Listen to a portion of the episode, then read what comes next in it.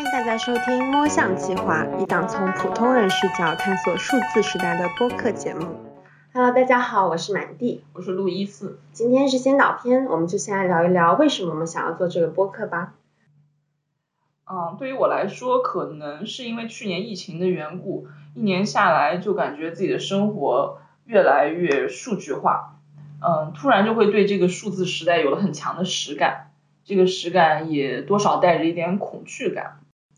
因为关注下来，其实有很多的新科技都还存在着很多的问题，比如大家经常会调侃说，很多的人工智能可能就是人工智障。而且最可怕的是，我们在调侃的同时，我们并不知道要怎么去对付这个人工智障，甚至不知道什么时候它是人工智障，什么时候是人工智能。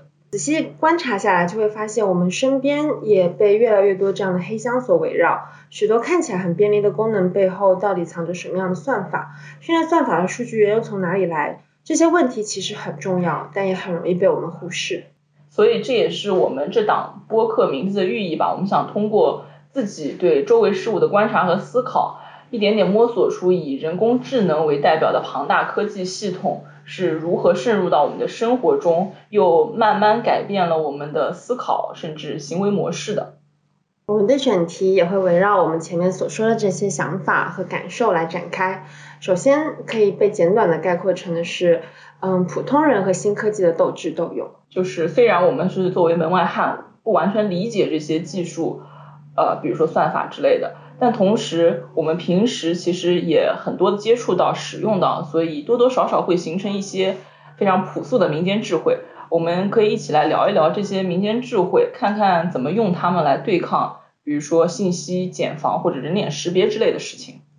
嗯，当然也不一定是对抗啦，毕竟这些技术其实可以给我们带来很多帮助的，所以我们也想大家。来聊一聊该怎么样利用这些技术，嗯，好好的去为我们的美好生活做贡献。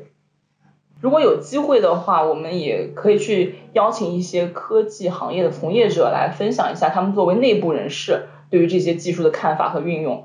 毕竟他们可以看到我们大多数人都看不到的那一面，而且可以帮我们去更好的理解这些。呃，技术背后的原理，比如说，我就非常好奇，音乐 App 为什么可以那么准确的找出我喜欢的歌曲，而且还会时不时的翻出我曾经喜欢过但是已经忘了的歌单。比如说呢？比如说我在留学的时候就非常喜欢听 Two AM 的一张专辑，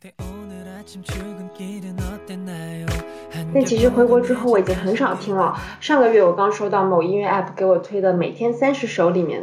就发现当时非常喜欢听，但是已经忘了的歌曲。叶青回，叶青回。更外围一点的话，我们也有可能聊一聊一些对于当下有着强烈影响或者启发的科幻作品。然后，其实我自己看的也不是很多，但就是非常 想要聊一聊心理测量者而已。还有黑镜。嗯，欢迎大家推荐更多的这类的作品。